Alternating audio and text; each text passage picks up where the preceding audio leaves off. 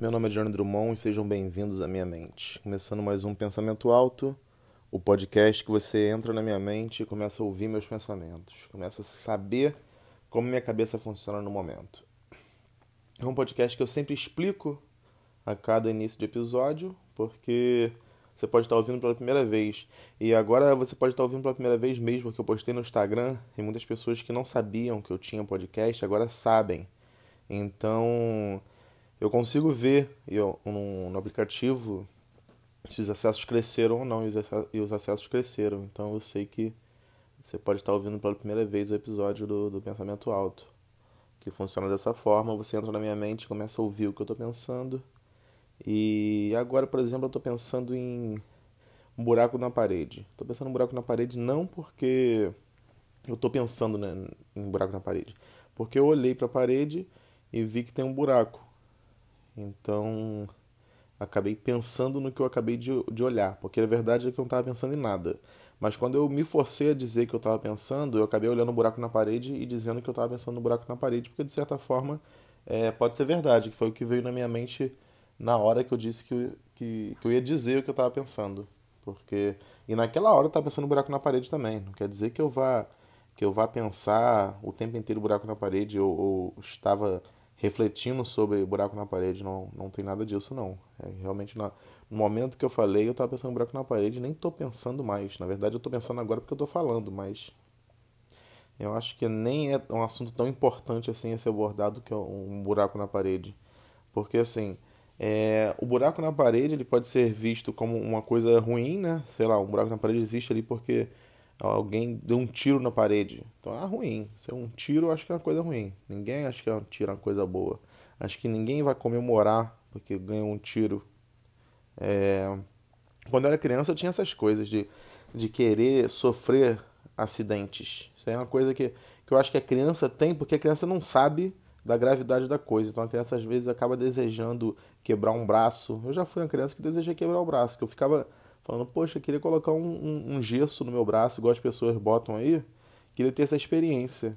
Então na, cabeça de uma criança que deseja quebrar o braço, é, ela não sabe que para botar o gesso ali você tem que sentir uma dor muito grande antes, que é o quebramento de um braço, para você depois colocar o gesso. Primeiro você tem que quebrar o braço. E eu acho que esse processo de quebrar o braço, acho que não tem nem como você fazer esse processo sem ser dolorido.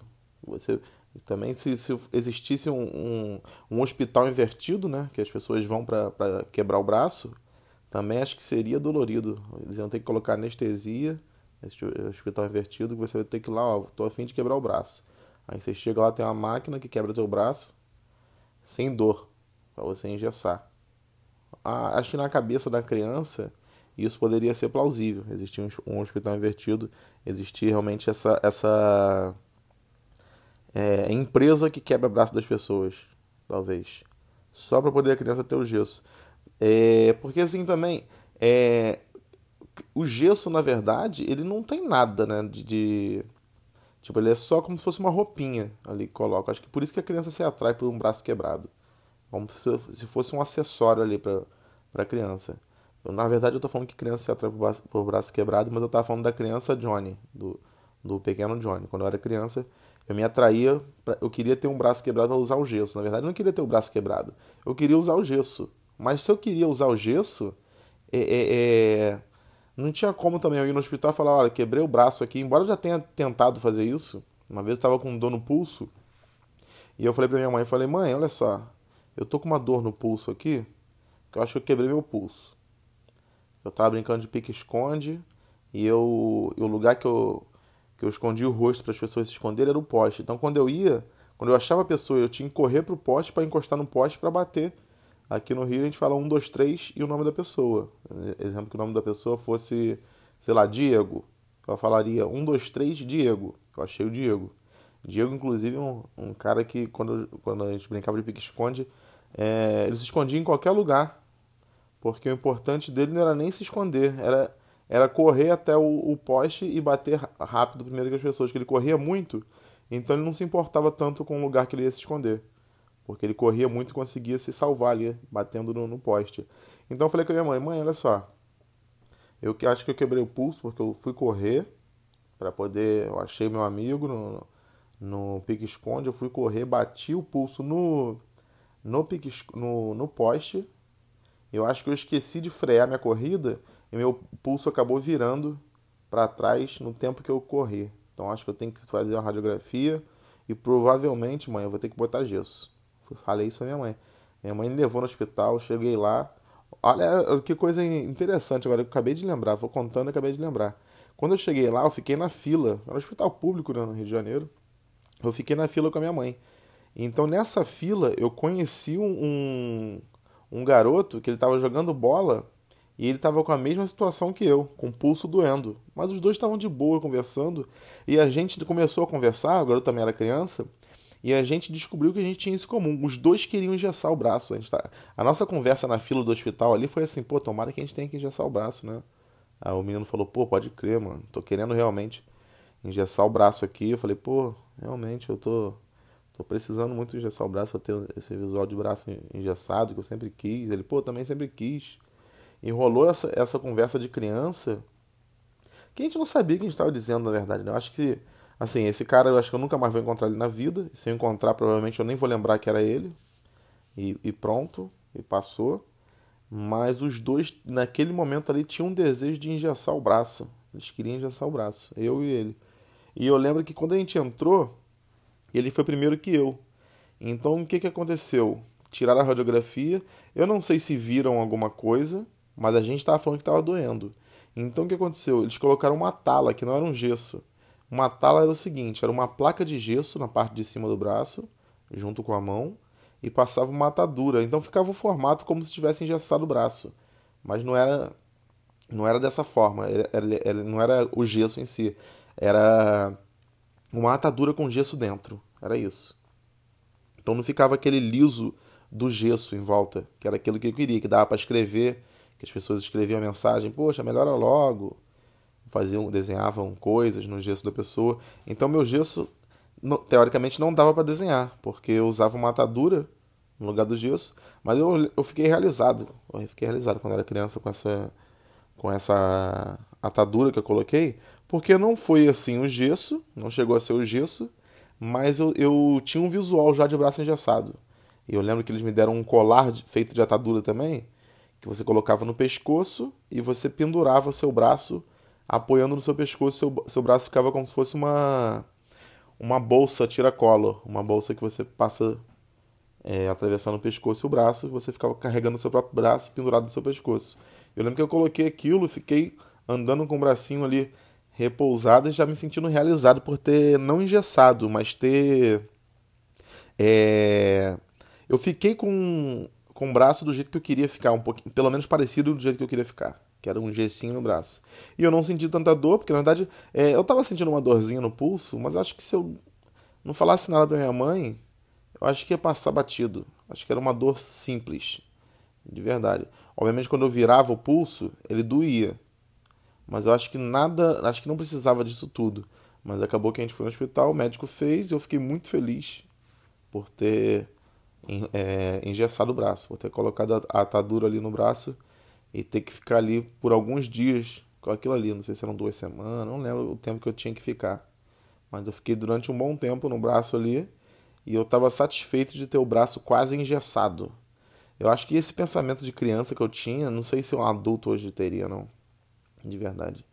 Acho que foi, mas eu acho que era um pensamento que pelo menos na fila eu encontrei alguém que tinha também. Eu não sei se quem está ouvindo o pensamento alto já teve esse desejo quando criança de quebrar um braço, quebrar uma perna e de repente é, aconteceu algum acidente para poder usar curativos. Curativos para mim eram, eram atrativos para mim quando eu era criança.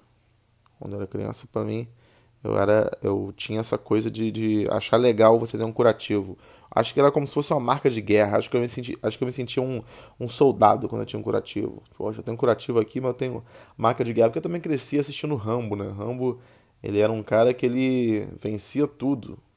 O cara não acontecia nada com ele. Quando acontecia, ele nem ligava. Opa, machuquei aqui, tô sangrando. Mas tá tranquilo, passa um paninho aí que tá de boa.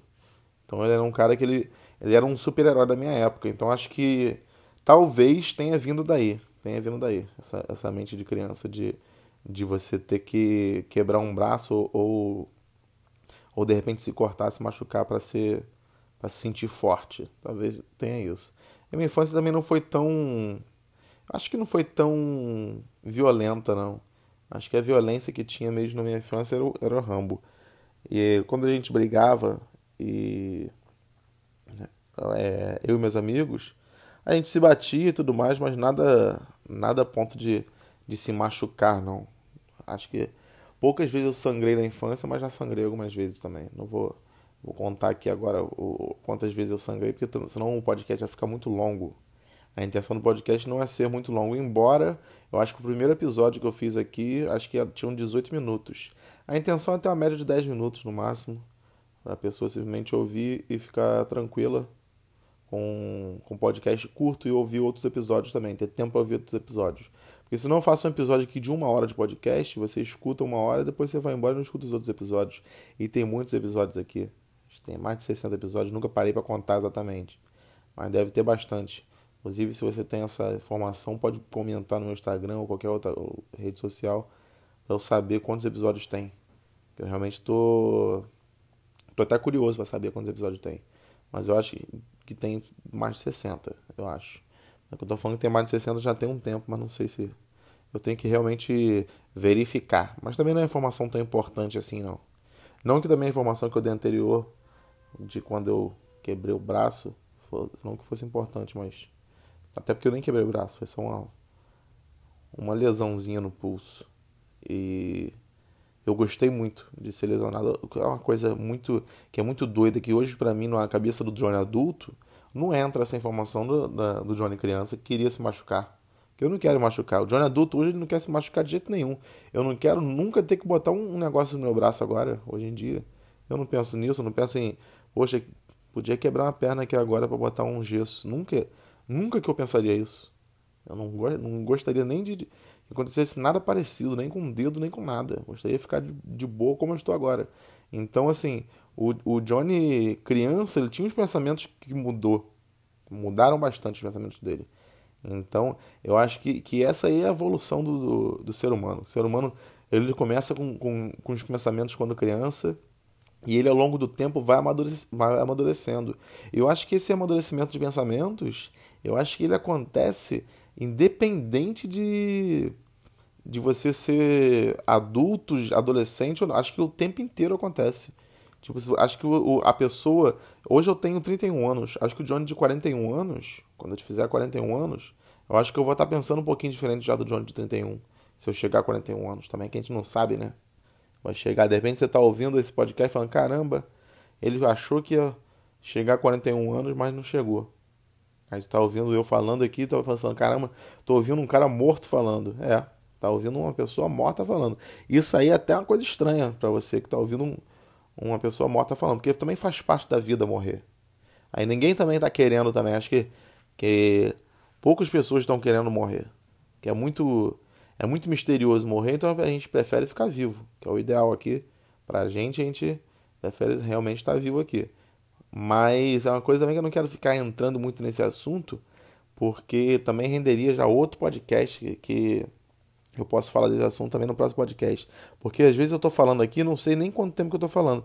E posso ter até passado da meta que eu estipulei para mim. Não que tenha meta, não que tenha uma regra de cada episódio também, né? Não tem.